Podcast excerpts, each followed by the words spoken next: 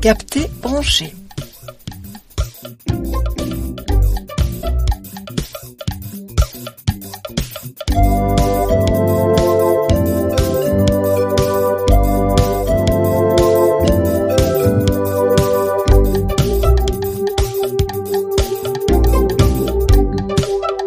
Fanny Padoan.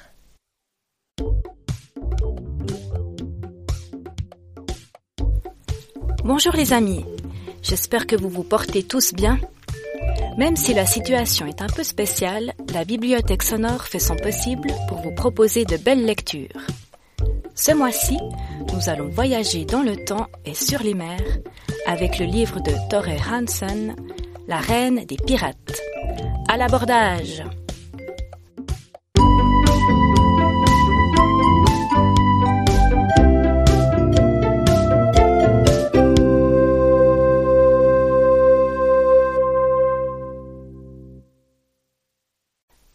Hansen est un auteur norvégien de 78 ans, passionné par le dessin et la navigation.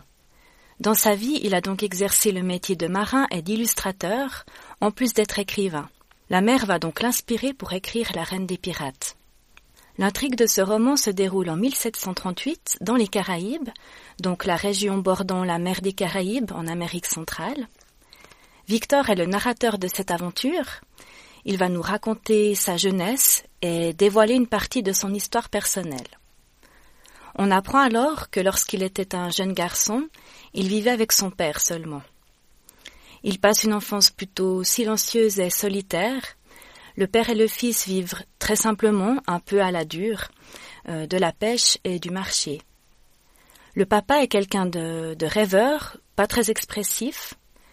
Parfois, il adopte un comportement étrange aux yeux de Victor, il regarde la mer par moments et mystérieusement appelle Victoria, Victoria. Ce n'est qu'après un petit verre de rhum qu'il devient un peu plus jovial et communicatif. Un de ces fameux jours, d'ailleurs, il commence à parler sur, euh, sur son passé. Il évoque son voyage en bateau entre Barcelone et les Caraïbes qu'il a fait à l'époque, où il a connu pas mal de difficultés. La rencontre avec des pirates ainsi que la perte de son meilleur ami en sont des exemples plutôt frappants. Mais tout cela reste très mystérieux pour le, jeune Victor. Il ne sait toujours rien sur sa maman. Un jour, euh, son père tombe gravement malade. Euh, Victor part chercher de l'aide chez les moines de la région. Malheureusement, à son retour, c'est déjà trop tard, son père est décédé. Donc le jeune garçon est recueilli par les moines, et pour lui commence une nouvelle vie. Dans le monastère, tous s'entendent très bien. Victor apprend beaucoup auprès d'eux. Il apprend notamment à, lire, à écrire, et puis grâce à un moine en particulier, il apprend, euh, il en apprend un peu plus sur la piraterie et sur les persécutions qu'ont également subi les pirates. Donc euh, c'est vraiment avec ce moine-ci qu'il en apprend plus sur le monde qui l'entoure en fait. L'année de ses douze ans va vraiment changer sa vie. Et il découvre euh, en fait le trésor inestimable que son père avait caché pour lui, euh, pour le lui transmettre au moment voulu. Donc il part à la recherche de ce trésor, et ben il, le trouve. Et au milieu des pièces, euh, des pièces d'or et des bijoux, se trouve une pépite particulière. Un livre. Eh oui, mais pas n'importe lequel. Ce livre a été rédigé par sa maman, Victoria Reed. Il porte d'ailleurs une dédicace qui dit Pour Victor Reed, mon fils. Dans ce livre, elle, se, confie et s'exprime sur les difficultés à être femme euh, dans son milieu de vie, euh, la nécessité qu'elle avait de se déguiser en homme et comment elle est tombée amoureuse de son père. Donc Victor est, est impressionné et très ému par cette découverte, ce qu'on peut imaginer facilement, il apprend alors que sa mère est devenue une femme pirate, très brave et reconnue par ses pères. Mais est-elle toujours en vie? Ça, c'est vraiment la question qu'il se pose. L'aventure commence alors véritablement. Le jeune garçon n'a plus qu'une seule idée en tête, retrouver sa trace et lever le voile sur les secrets de sa famille, une bonne fois pour toutes. Cette histoire met à l'honneur le, courage et la force dont sont capables les femmes notamment, L'amour, bien sûr, le prix de la liberté aussi. On porte un autre regard sur la piraterie, et on apprend quelques mots du vocabulaire des marins et des pirates. On comprend aussi que la convoitise peut faire de sacrés dégâts. C'est émouvant, bien écrit pour les jeunes, et aussi très bien lu. Ça se termine sur une fin ouverte vers notre propre imagination. À découvrir et à télécharger avec le numéro BSR 20737 pour les jeunes à partir de 10 ans. Bonne écoute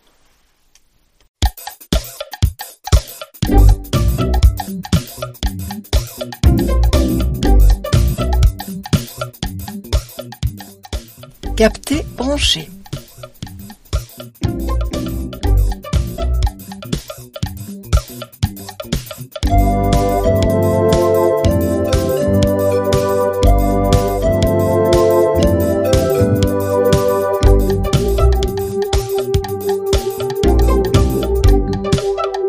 Fanny Padoane. Bonjour les amis, ce mois-ci, nous irons à la rencontre des autres grâce au roman de Sylvie Desor, La vallée aux merveilles. Ce livre fut repéré en librairie juste avant le confinement, il fait donc partie des nouveautés du moment. Enfilez vos chaussures de montagne, ouvrez votre cœur et partons ensemble à la découverte de cette histoire captivante.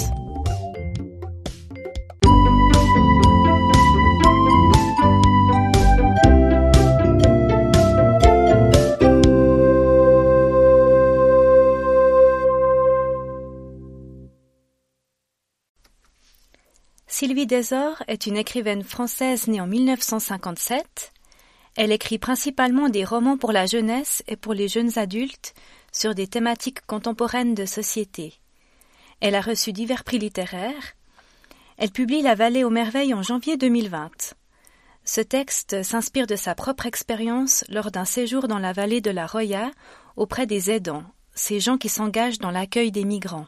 C'est donc l'histoire de Jeanne, 16 ans, qui sort tout juste d'une histoire d'amour douloureuse.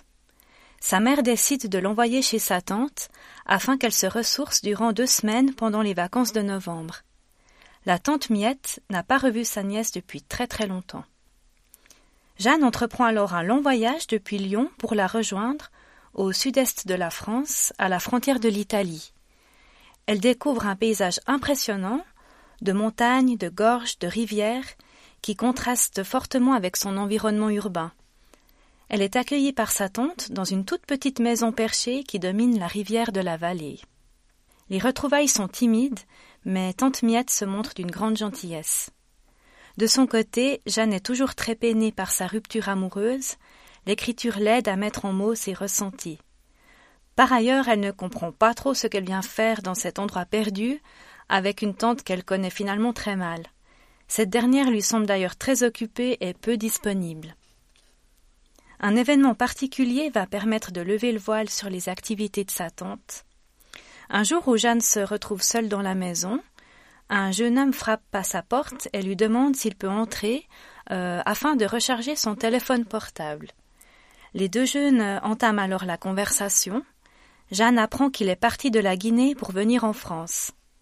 À son retour, Miette explique à sa nièce qu'elle a recueilli le jeune homme dernièrement, étant mineure et seule. Jeanne décide finalement de s'intéresser un peu plus à son nouvel environnement. Elle apprend que des personnes migrantes arrivent en grand nombre dans la vallée au péril de leur vie. Miette les accueille et les aide par le biais de son association. Ces personnes viennent principalement de l'Afrique de l'Ouest, d'Afghanistan et de la Syrie. Selon Tante Miette, ces personnes ne sont pas prises en charge avec dignité. C'est pour cela qu'elles s'engagent. Elle explique que ces femmes, ces hommes, ces enfants cherchent tous un havre de paix. Jeanne remarque que sa tante est peinée de la souffrance du monde, même si cela lui paraît encore flou et qu'elle ne comprend pas les raisons qui la poussent à être si impliquée dans cette mission. Cependant, après avoir découvert des documents, des journaux et surtout des photographies sur le sort des réfugiés, Jeanne est émue elle souhaite découvrir en quoi consiste concrètement l'engagement de sa tante. Mais les dangers sont réels, la police patrouille, et Miette hésite à emmener sa nièce dans ses excursions.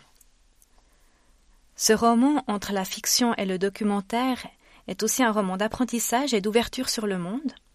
On suit l'évolution du personnage de Jeanne qui passe du moi-je au nous.